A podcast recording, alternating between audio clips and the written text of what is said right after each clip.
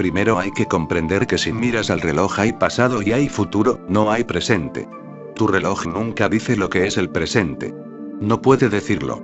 Porque apenas lo dice, ya es pasado. Así que las manecillas del reloj se mueven del pasado al futuro, no hay presente en tu reloj. No puede haberlo. El presente no forma parte del tiempo. Habéis aprendido en vuestras escuelas y vuestras universidades que el presente es parte del tiempo. Eso es absurdo. El presente no es parte del tiempo. Has oído repetir tantas veces que el tiempo está dividido en tres. Pasado, presente y futuro, que se ha convertido en un condicionamiento de tu mente. No. El tiempo solo tiene dos divisiones, pasado y futuro. Entonces, ¿dónde está el presente? El presente está en ti.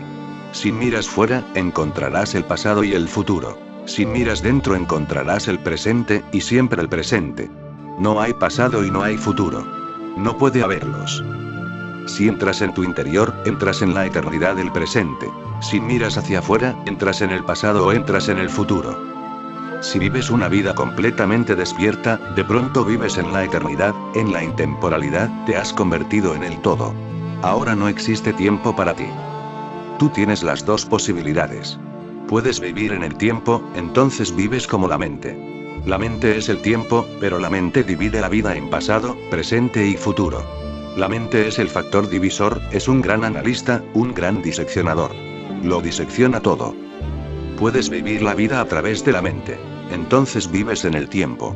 Pero puedes vivir la vida directamente, puedes vivir la vida en forma inmediata, sin mente. Puedes poner la mente de lado.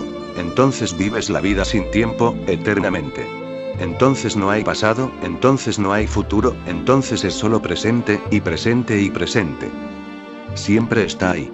El pasado es ese presente que no puedes ver, y el futuro es ese presente que aún no puedes ver.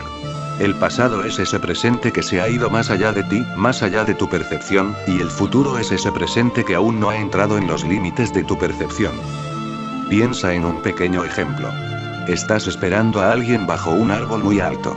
Puedes mirar el camino, pero hay una limitación, puedes mirar unos 200 metros hacia un lado, unos 200 metros hacia el otro lado, y luego el camino desaparece.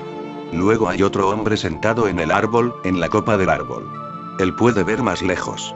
Él puede ver una milla en una dirección, una milla en la otra dirección. Tú esperas a un amigo, y el amigo aparece, no para ti, sino para el hombre que está sentado en la copa del árbol. En el momento en que el amigo aparece en el camino, se ha vuelto presente para el hombre en la copa del árbol, pero para ti es aún futuro, porque aún no ha aparecido en el camino. A no ser que entre en tus límites de percepción, no será presente. Es futuro. Entonces aparece el amigo, le hablas y luego él sigue. Después de 200 metros desaparece para ti, se ha vuelto pasado, pero para el hombre en la copa del árbol aún es parte del presente, ahora mismo. Entonces no hay pasado, no hay futuro, solo existe el presente. Solo existe un momento del presente, ese momento es la eternidad. Tienes dos posibilidades. Puedes existir a través de la mente. Entonces estás limitado. Es igual que si estás mirando hacia el cielo por una ventana, el marco de la ventana se convierte en el marco del cielo. Así, el marco de la mente se convierte en el marco de tu mundo. Luego saltas por la ventana, y sales bajo el cielo entero. Ahora no hay marco. En la pintura francesa está surgiendo un nuevo culto, el culto de las pinturas sin marco. Es un bello fenómeno, porque todos los marcos son falsos. En la vida todo existe sin marco, pero cuando pintas un cuadro le pones un marco. Ese marco es lo más falso. Y la ironía es que a veces la gente compra marcos tan hermosos y decorativos, que incluso el cuadro es menos costoso que el marco. El marco es más costoso y preciado. Y el marco es falso. La vida existe sin marco. ¿Has visto en algún sitio la vida con marco? Pero tomas una fotografía e inmediatamente un marco entra en la existencia. El marco es falso. Todos los marcos son de la mente. La mente da un marco a todo lo que es intemporal. En una profunda meditación, la mente ya no está inmiscuida. Sigue funcionando al principio, pero poco a poco, cuando no la escuchas, detiene su charla. Cuando ve que no le interesa a nadie, cuando ve que nadie le presta ninguna atención, se para. La mente es como un niño. ¿Has visto a un niño hacer esto? Cuando se cae, primero busca a su madre para ver si está cerca, por alguna parte. Si está, entonces llora. Si no está, ¿para qué? Entonces simplemente se levanta y empieza a jugar de nuevo, porque sería inútil hacer otra cosa. Nadie está prestándole atención, nadie le prestará atención, a no ser que esté allí la madre.